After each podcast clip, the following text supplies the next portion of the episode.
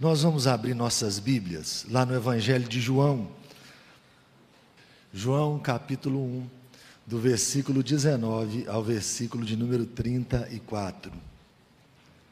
Diz assim a palavra do Senhor.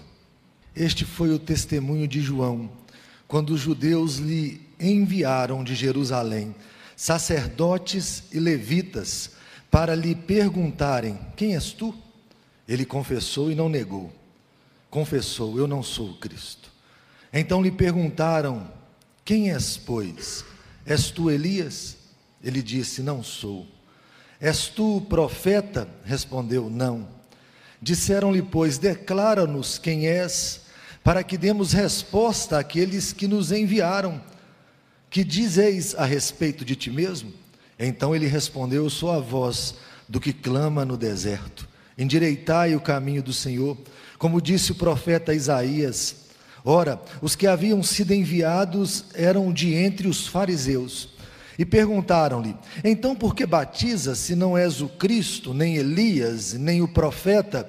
Respondeu-lhe João: Eu batizo com água, mas no meio de vós está quem vós não conheceis, o qual vem após mim, do qual não sou digno de desatar-lhe as correias das sandálias. Estas coisas se passaram em Betânia, do outro lado do Jordão onde João estava batizando. Batizando.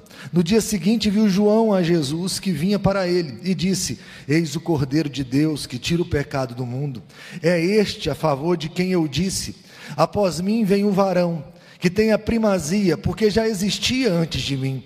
Eu mesmo não o conhecia, mas a fim de que ele fosse manifestado a Israel, vim por isso batizando com água. E João testemunhou dizendo: Vi o Espírito descer do céu como pomba e pousar sobre ele. Eu não o conhecia. Aquele, porém, que me enviou a batizar com água, me disse: Aquele sobre quem vires descer e pousar o Espírito, esse é o que batiza com o Espírito Santo. Pois eu de fato vi e tenho testificado que ele é o Filho de Deus. Não é novidade para ninguém aqui que nós vivemos dias assombrosos. Mas o que é mais assombroso nos nossos dias talvez seja a postura da igreja moderna.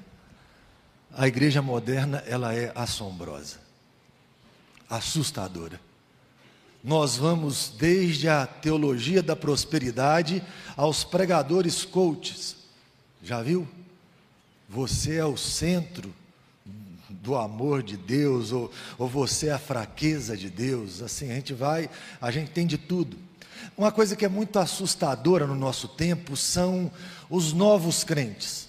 Eu lembro quando eu era mais novo e alguém convertia, essa pessoa era uma devoradora de Bíblia. Ela queria conhecer o Senhor e ela lia a Bíblia. E ela orava, e ela orava, e ela orava. Lembro que quando eu converti, eu não sabia muito de como a vida funcionava, como era a vida cristã, e alguém me arrumou uma fitinha, daquelas cassete, só os mais antigos assim vão lembrar, né? a meninada não vai lembrar não. E aí tinha um, uma, tinha um cantor, Matos Nascimento, e aí ele cantava no dia de Pentecostes, de fogo a casa encheu, eu botava aquele negócio dentro do meu quarto.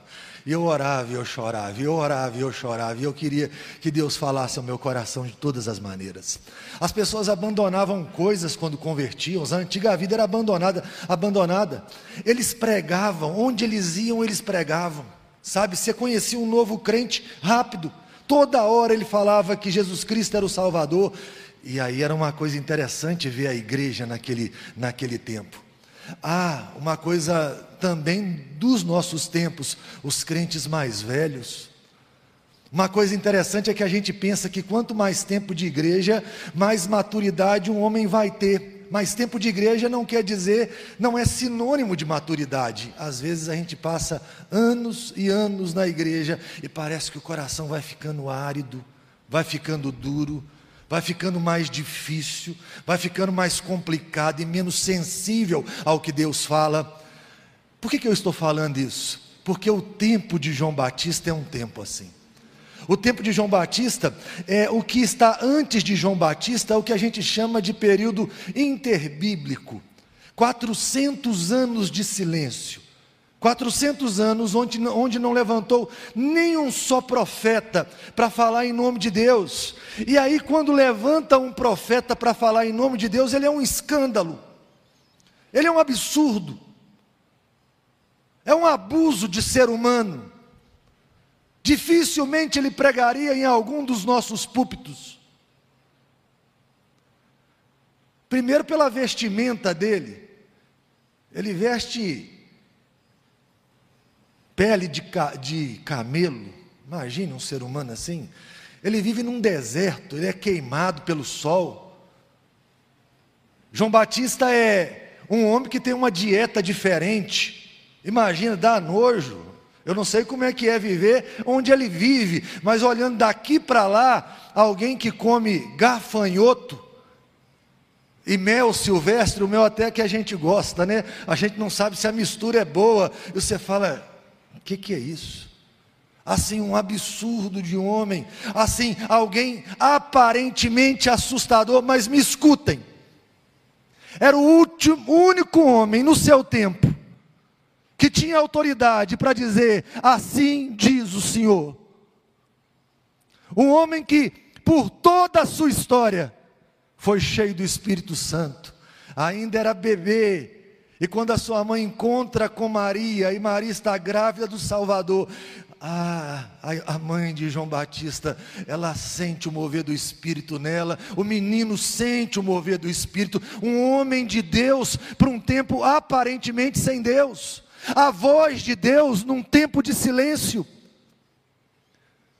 Uma coisa que me impressiona quando a gente começa a olhar para esse texto é que agora João resolveu entrar no tempo e na história.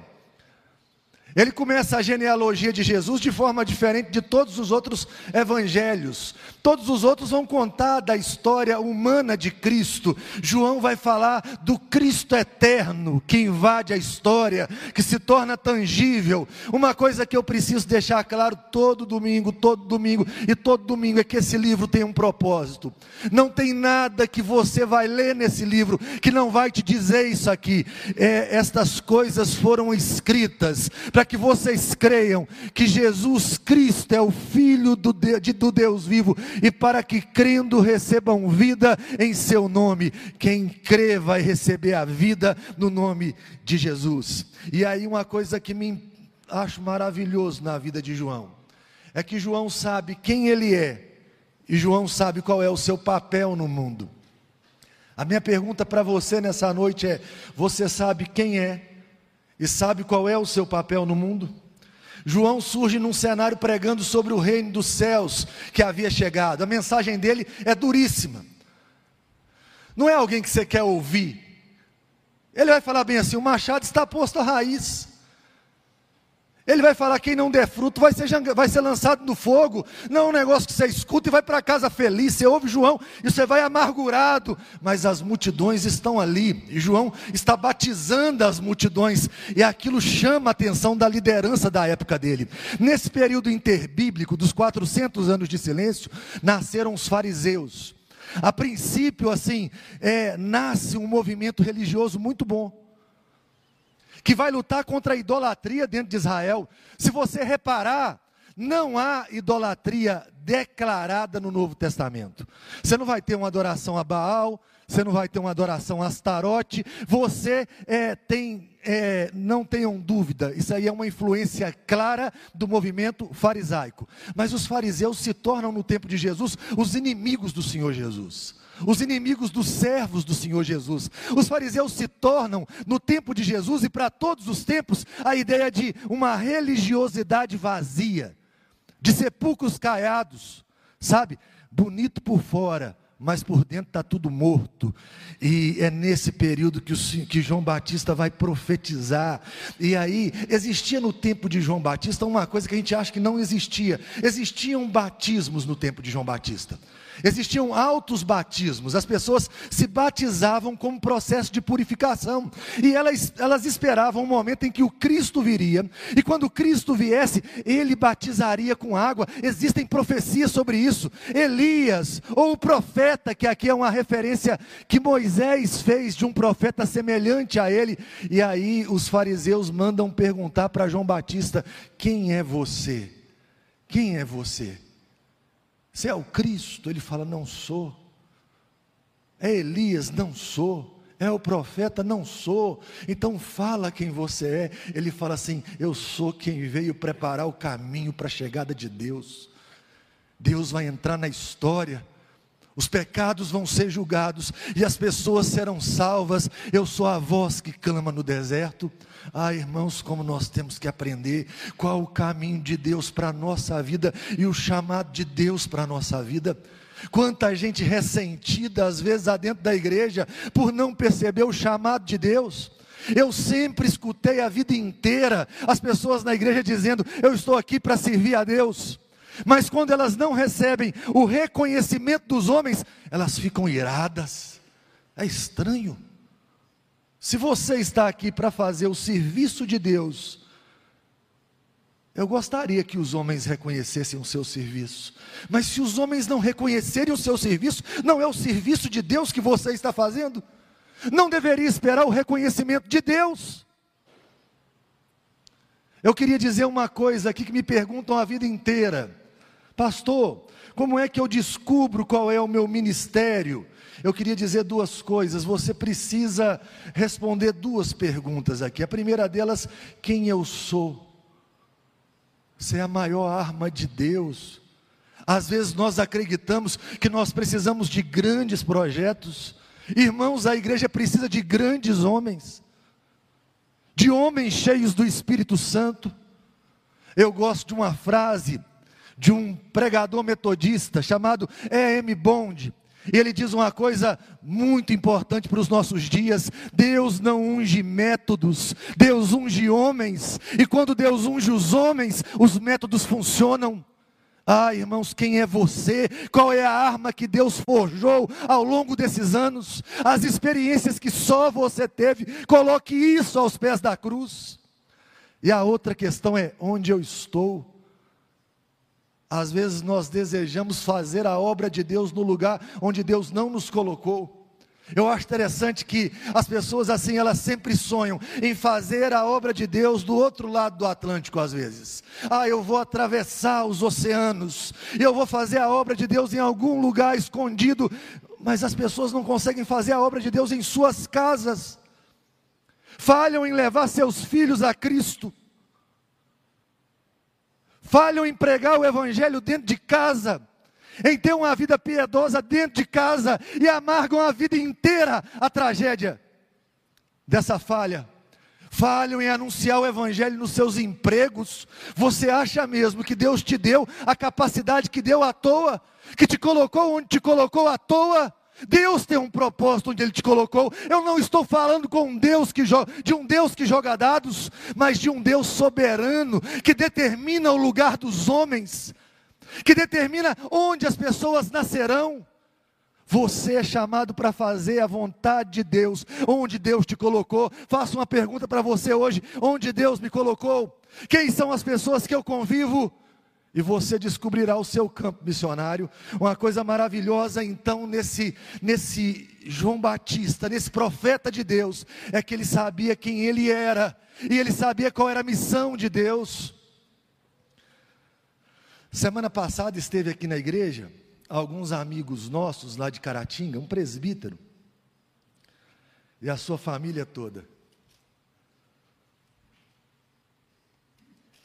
Eles têm um filho eu acho que tem 11 anos, que tem uma síndrome rara, chamada de Síndrome de Prader-Willi, se eu não estou enganado. E quando o menino nasceu, doeu muito. Eles sentiram muita dor. Eles sofreram muito, como qualquer pai sofreria.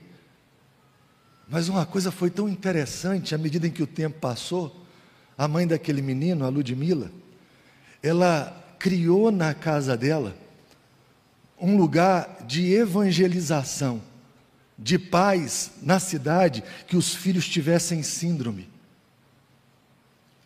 E eles começaram a lutar pelas causas de quem tinha aquela experiência. E ela um dia falou comigo assim: Pastor, eu sempre quis que uma igreja nascesse na minha casa. É claro que eu imaginava um outro cenário, mas louvado seja o nome do Senhor Jesus, porque Ele quis assim. As suas experiências, elas não são frutos do acaso.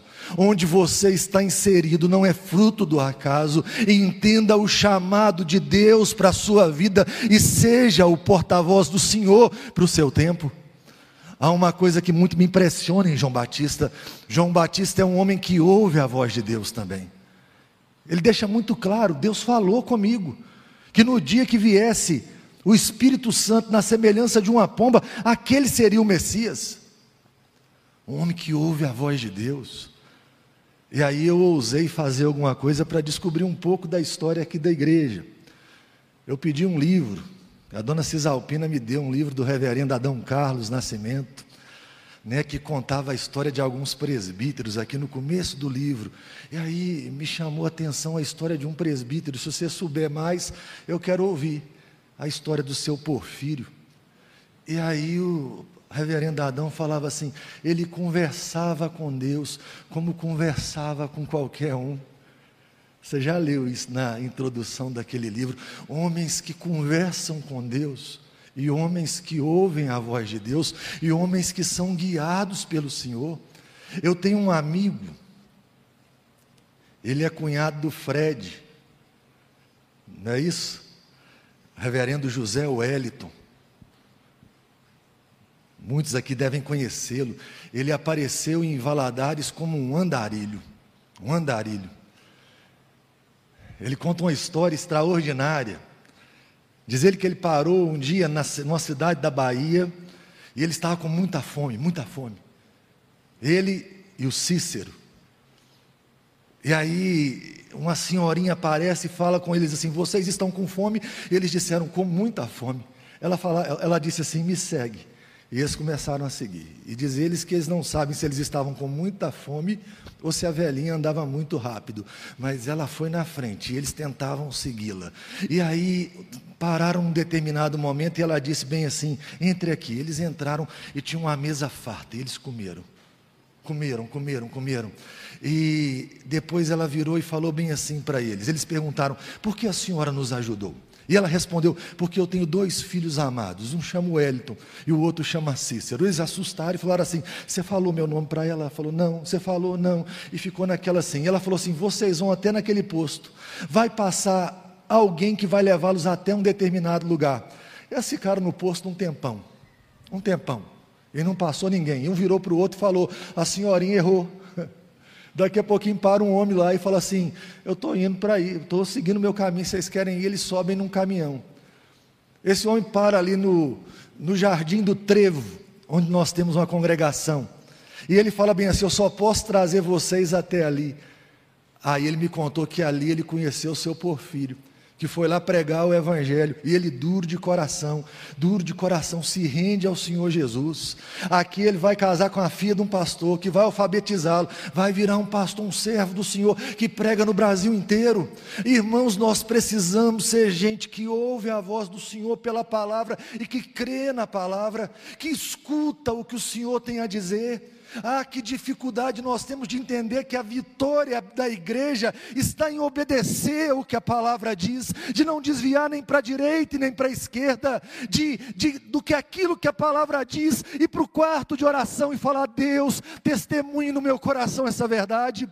A Bíblia diz que o Espírito testifica ao nosso coração que somos filhos de Deus. Quantas vezes a gente duvida disso? Vá para o seu quarto e diga: Deus, testemunhe no meu coração, diga ao meu coração que eu sou seu filho. A Bíblia nos garante que o Senhor Jesus andará conosco todos os dias e você se sente sozinho e abandonado. Vá para lá e diga: Deus, fale ao meu coração que eu não estou sozinho. Deus, transmita ao meu coração essa verdade. João Batista é um homem que ouvia a voz de Deus. Deus.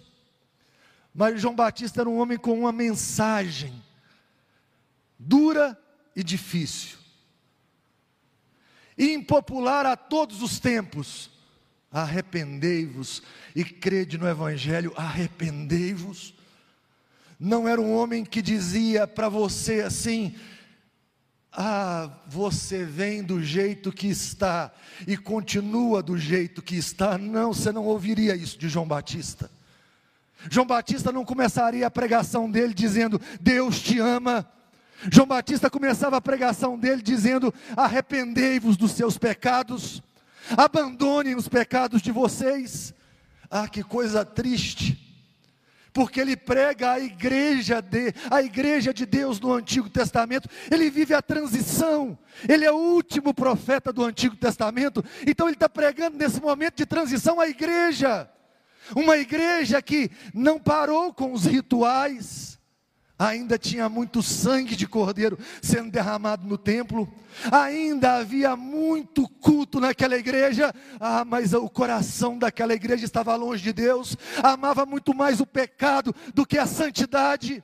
Não desejavam ser santos, como o Senhor daquela igreja era santo. Então a mensagem de João Batista é: arrependei-vos, arrependei-vos, arrependei-vos. Observem onde vocês caíram Observem onde vocês abandonaram o caminho do Senhor e voltem atrás. Deixem o caminho do pecado. O caminho do pecado não é o caminho de vocês. O caminho do povo de Deus é o caminho da santidade. Enquanto vivermos nessa terra, pecaremos. Ah, mas a marca de um crente é que um crente chora os seus pecados. Me escutem, meus irmãos. Ele sabe que ele é pecador. Ele sabe que ele não vai ser perfeito, mas no dia que ele pecar, ele vai implorar a Deus a graça do perdão dos pecados. Ele confia na promessa que o Senhor é fiel e justo para nos perdoar os pecados e nos purificar de toda injustiça. Se arrependam dos pecados. Não se acomode nos seus pecados. O pecado não é sua casa. O pecado não é a cama de descanso para você. O seu lugar é em Deus. Então corra para Deus. Ali é o lugar da igreja. E eu quero dizer a última coisa. João Batista sabia para quem apontar. Ele não é o Cristo, ele não é Elias, ele não é o profeta, mas o Cristo estava ali o ministério do holofote. João Batista estava fazendo a luz brilhar em Cristo. Ele não quer discípulos, ele quer que as pessoas sejam discípulas de Jesus. Porque a coisa mais absurda do mundo é as pessoas amarem qualquer outra coisa menos o Senhor Jesus Cristo, porque não há salvação fora de Cristo, não tem salvação em nenhum outro nome a não ser no nome do Senhor Jesus. Não importa conhecer o meu nome, não importa conhecer o nome dessa igreja, não importa conhecer o nome do pastor mais famoso do mundo ou do, do, país. Não importa conhecer o nome de um grande homem de Deus. O que importa é conhecer o nome de Jesus e se dobrar ao nome de Jesus. E é isso que João Batista está falando. Quando Jesus passa, ele diz: Ali vai o Cordeiro de Deus que tira o pecado do mundo. Deixa eu te falar duas coisas. A primeira delas, João Batista não entendia o que você entende. João Batista era o último profeta do Antigo Testamento. Eles profetizaram que o Messias viria. Então ele acreditava que quando o Messias viesse, o juízo viria junto. Tanto que João Batista fica em crise quando o juízo não vem. João Batista está preso, ele que fala, Jesus é o Cordeiro de Deus, ele manda perguntar, é o Senhor mesmo ou vai vir outro? Está lembrado disso? Ele está em crise. E aí o Senhor Jesus fala assim: sou eu mesmo, os cegos estão vendo, os mudos estão falando, o reino de Deus está sendo pregado aos pobres. Eu cheguei, mas tinha mais uma vinda ainda. Mas João Evangelista, ele entende que os homens naquele período falam mais do que entendem, e ele dá o propósito certo àquilo que os homens falam. Você vai ter Caifás, por exemplo, que vai falar bem assim: um tem que morrer por todos. Caifás não está entendendo, a gente entende. A gente aqui entende o que Caifás falava, nós entendemos o que João Batista falava, e a beleza é o Cordeiro de Deus. Ah, o Cordeiro Pascal, que o sangue é derramado e está sobre os umbrais da porta, que quando o anjo da morte vem, ele tem que passar por cima. Páscoa, Pessá. Ah, ele é o cordeiro que substituiu Isaac. Meu pai tem tudo aqui, menos o cordeiro. E Abraão fala: O Senhor proverá para si o cordeiro. É o Senhor Jesus Cristo na plenitude. Aparece um cordeiro ali, mas é a mensagem do grande cordeiro que viria. Ah, o cordeiro que leva os pecados para o deserto. Ah, irmãos, é o Senhor Jesus Cristo. Que coisa maravilhosa é a morte desse Salvador. Às vezes eu olho e como me emociona e me assusta a grandeza de Deus e a santidade de Deus. Certa, certa vez eu contei isso nessa igreja aqui. Toda a Páscoa havia um ritual. Mais ou menos uns cinco dias antes se comprava um cordeiro novo. Imagina um cordeiro novo. Jerusalém tinha tanto sangue, tanto sangue na Páscoa que descia do templo, que a, os historiadores contam que Jerusalém tinha cheiro de sangue. Aí você comprava um cordeiro novo e levava para casa, Emerson. E você virava lá para Silvinho e falava assim: põe o um nome nele. Aí ela olhava assim com todo amor do mundo, o cordeirinho, bonitinho, fofinho, e chamava ele de Costelinha. Falava, é o Costelinha. E se apaixonava pelo Costelinha. E passava ali vários dias com ele, cinco dias com ele. No dia da Páscoa, assim, no fim do dia, você levaria sua família toda para o sacrifício do Costelinha pegaria lá a faca, o cutelo, para cortar a garganta dele. Algo traumático, feio, mal cheiroso, absurdo, gritante. E a menina gritaria assim: Não faz isso, pai. Eu amo costelinha. Eu amo o cordeirinho que o senhor comprou. E talvez o pai olhasse para a filha com o olho cheio de água e dissesse bem assim: ou é ele ou é você. Alguém tem que morrer, ou ele ou você, e mataria o cordeiro. Ah, não dá para ninguém morrer. Alguém tem que pagar o preço pelo pecado. E é interessante que para suportar a ira eterna de Deus tem que ser o próprio Deus. E o próprio Deus manda seu único filho, o Verbo que criou todas as coisas, se fazer um de nós, se fazer carne, habitar entre nós, viver de forma reta para ser o cordeiro perfeito e o sacrificar por amor a mim e por amor a você. Nunca vou entender isso. Nunca serei capaz de compreender tamanho amor. Mas vou dar minha vida. Vou dar minha vida a Ele. Por ter me amado tanto assim. Cordeiro de Deus Senhor Jesus merecia toda a honra e toda a glória de todos, em todos os lugares, só por ser quem é. Ah, meus irmãos, Ele deu a vida dele por nós, Ele entregou a vida dele por nós, devemos entregar a nossa vida por Ele. Eu lembro de uma vez, ouvi uma história,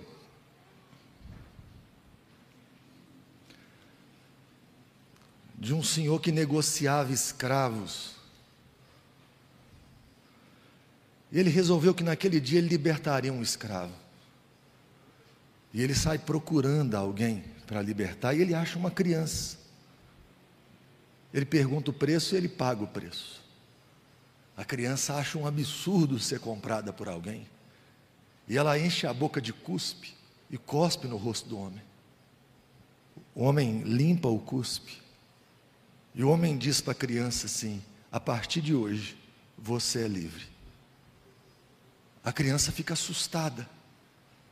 E ela começa a repetir uma frase. E ela diz: O Senhor me comprou para me libertar. O Senhor me comprou para me libertar. E ela começa a chorar. E chorando, ela diz: O Senhor me comprou para me libertar. O Senhor me comprou para me libertar. Daqui a pouco ela não suporta mais o peso, o fardo daquele momento, e ela cai de joelhos e olha no olho daquele homem e diz assim: O Senhor me comprou para me libertar. Por isso, por toda a minha vida, te servirei de graça.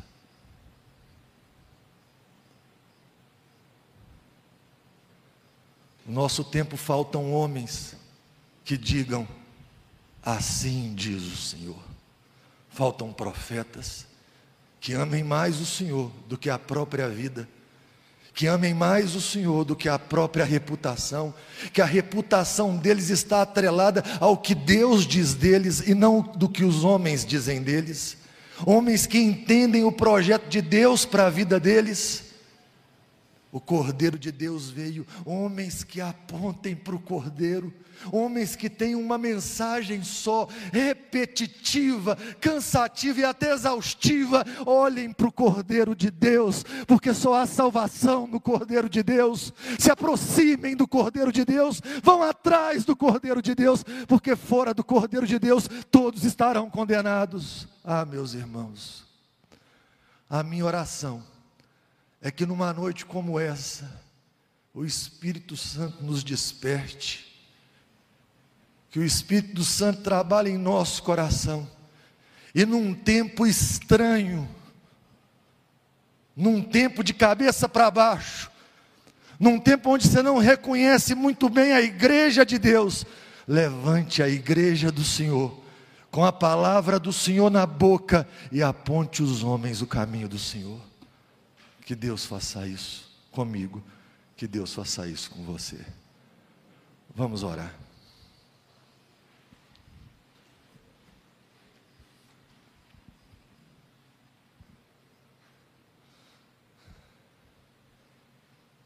Deus eterno e amado, ouvimos a santa palavra do Senhor, ajuda-nos a crer e a confiar Ó oh Deus, levanta uma geração cheia do seu espírito.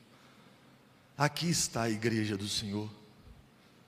Ó oh Deus, não permita que façamos parte daqueles, ó oh Deus, que têm uma espiritualidade bonita por fora, mas que por dentro estão mortos.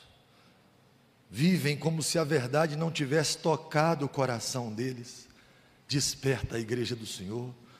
Levante homens, mulheres, jovens, adolescentes, crianças, cheias de coragem, que têm uma mensagem na boca e no peito: eis o Cordeiro de Deus que tira o pecado do mundo, que se curvem perante o Senhor, que entendam o chamado do Senhor para viver esse tempo, no lugar que o Senhor nos colocou.